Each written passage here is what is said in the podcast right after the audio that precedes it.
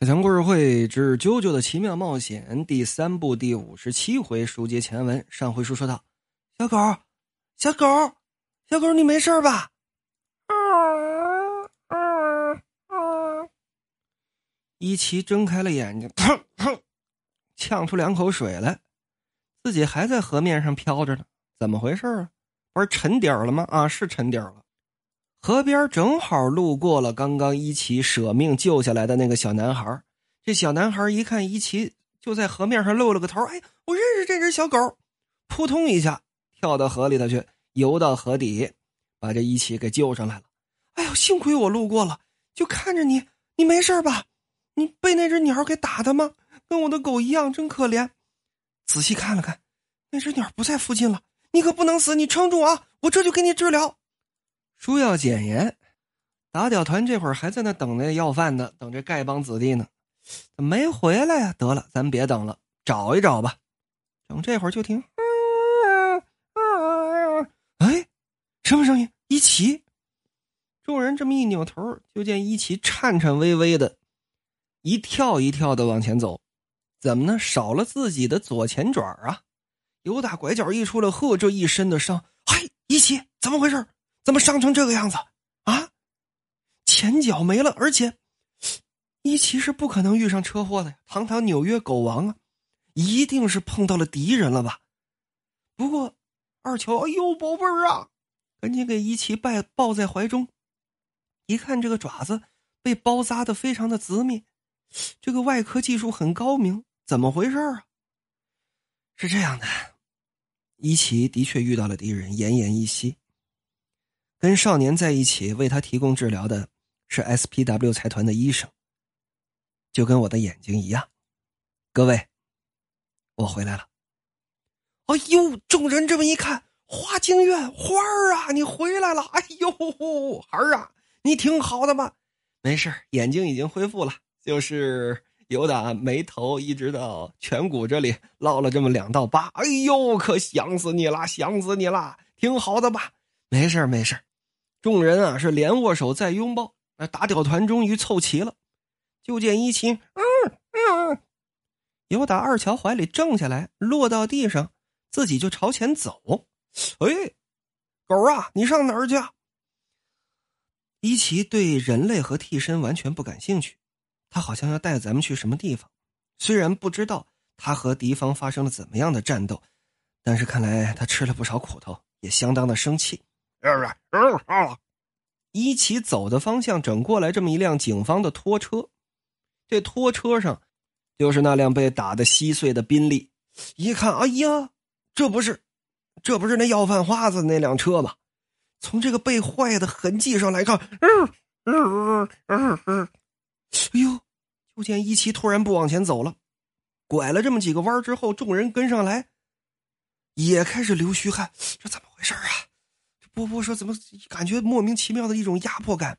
这一奇要带咱们上哪儿去？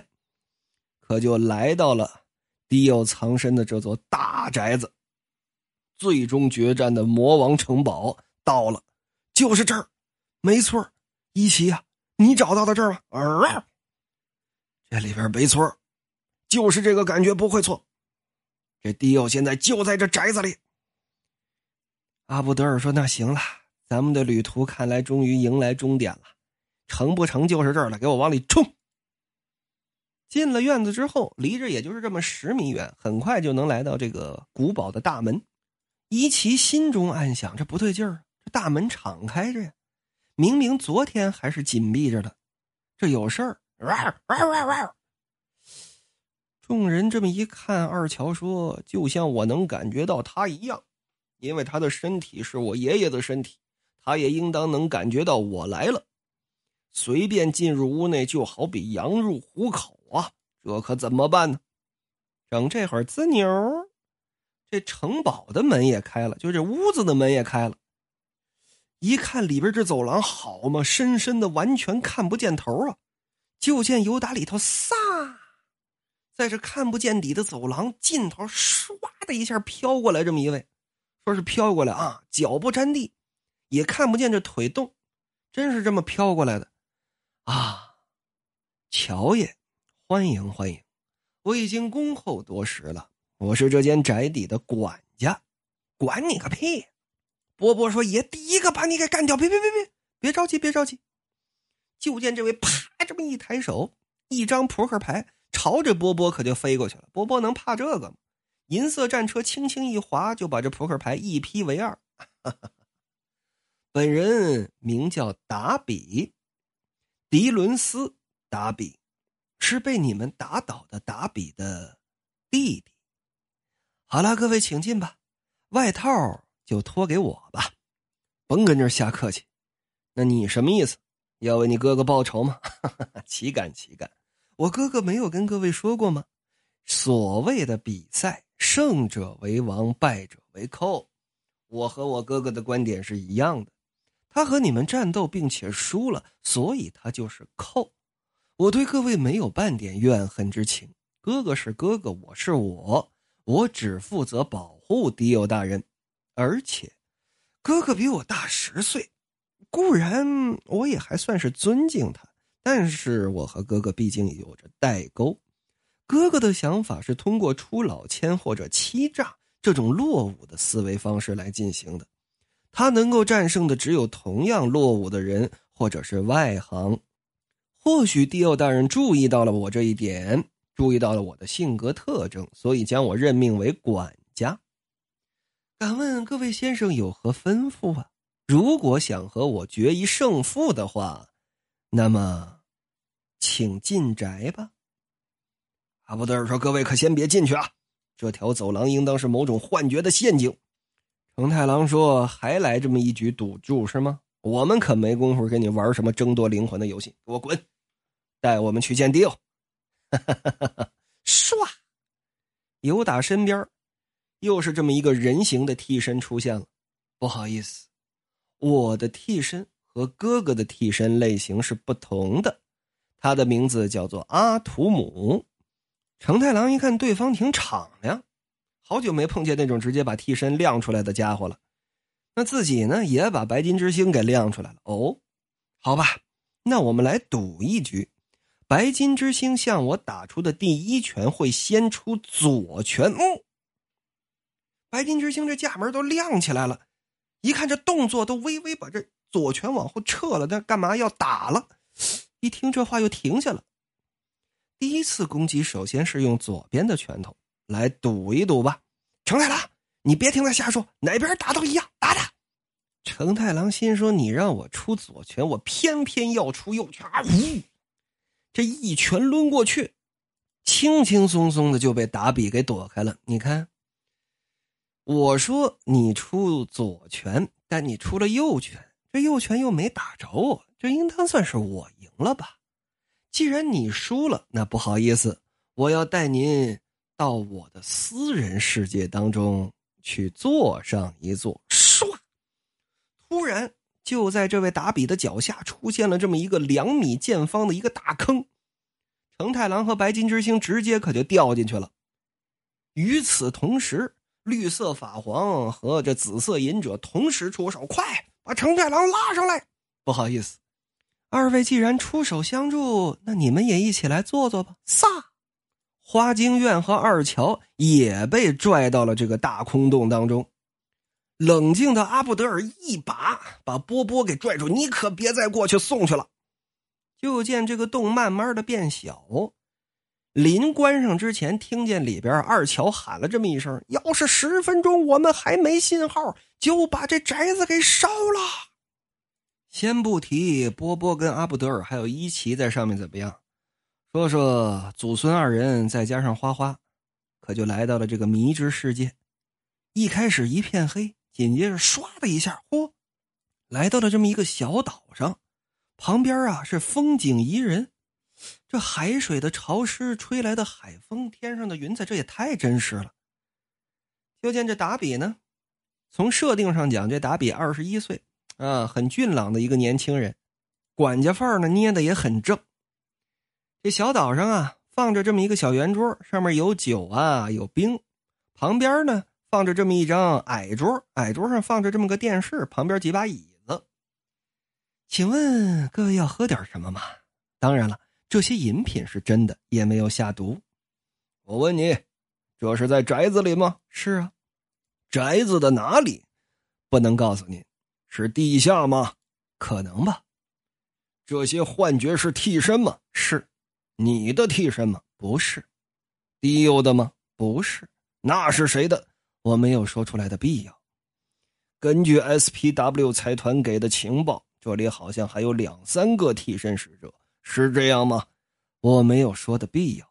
哼，不能说的还真多呀。我大可以撒谎骗过你们的，只不过我并不会像哥哥那样撒谎骗人。也就是说，想要前进，必须把你干掉。完全正确，先生。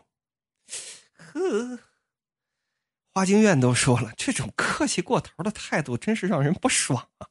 承太郎说：“你还好意思说他啊？”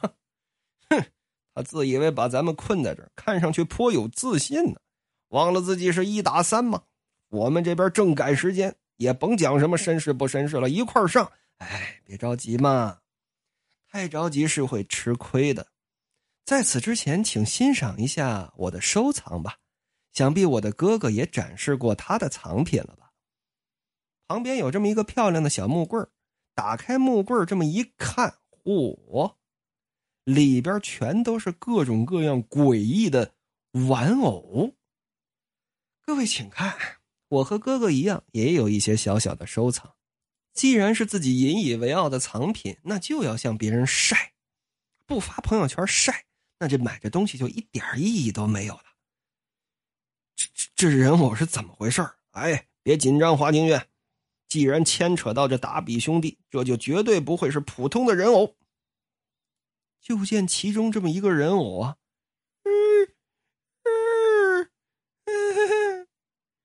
一个女孩的人偶哭了。达比，跟我说说话吧，你寂寞吗？求你跟我说说话吧。我好寂寞啊，达比，救救我！所有的娃娃都在说话。Oh my god！他们是活的，这些人偶都还活着。承太郎说：“你小子把灵魂不错，我的兴趣是制作人偶，然后将人类的灵魂寄宿在上面。说白了，这就是我的替身能力。哥哥的收藏品太无聊了，只是把灵魂的筹码压在赌桌上享乐，单纯又肤浅。我的人偶既能换衣服，又能一起愉快的聊天。比方说这个人偶，他的名字叫做 Sonia。”是一个喜欢对别人讲述自己曾经经历过的爱情的女人，她的皮肤很漂亮吧？她说她最喜欢 Chanel 的衣服，不过他现在身上穿的是我自己给他做的小号的范思哲。不管走到哪儿都是一个让人骄傲的美人啊！啊，再看这位，艾利欧特医生，是个杀人狂，他杀了八个人，他很喜欢谈自己杀过的患者。这副眼镜和听诊器也都是我做的。再看这位，这位是一个日本的少年，名叫陈燕，IQ 高达一百九，是一个相当难缠的对手。他是一个 TV game 的高手，打败他并夺取他的灵魂，我费了很大的功夫。天哪，这对兄弟没有一个正常的，你比你哥哥更让人火大。不错，一脸绅士的模样，性格却烂到骨子里。让人恶心。话说回来，你们跟我哥哥比赛的时候，应当已经体验过了吧？人类的灵魂真的是太不可思议了。在失败的时候，自己承认失败的那一瞬间，灵魂的能量会降到最低，无限接近于零，瞄准那一瞬间，把对手的灵魂抽出来。这就是我们两兄弟替身的原理。你给我闭嘴！说了这么多也没什么用，该打你还是要打。你们没有不听的权利，至少成太郎，你已经中了我的计了。你刚才在左手还是右手这个赌局当中攻击被我看穿了，你应当很震惊吧？而我为什么会看穿，直到你现在都没有明白其中的玄机。不过嘛，既然你没有认输，但你还是受到了相当大的震惊。因此，灵魂产生了破绽，成太郎先生。我也因此略微碰触到了你的灵魂。那么，被我碰触到灵魂之后，会是什么样子呢？成太郎一捋自己这袖子，呵，这铁石杨灰的胳膊上面长了这么一只手，自己的右手上面手腕呢多了这么一只手，抓着自己的手腕啊，这是怎么回事啊？我的替身阿图姆神把手嵌入了你的灵魂当中。如果就这样把你的右腕捏碎，我想迪奥大人应当会很高兴吧。但是。在捏碎他的一瞬间，我就会遭到花京院先生和乔爷的急火，转瞬之间就会被干掉。我可不想落得如此下场，因此我有一个提案：不如我们以各自的灵魂为赌注，再来一局吧。只要让我完全认输，我就解放你的手腕敢赌吗？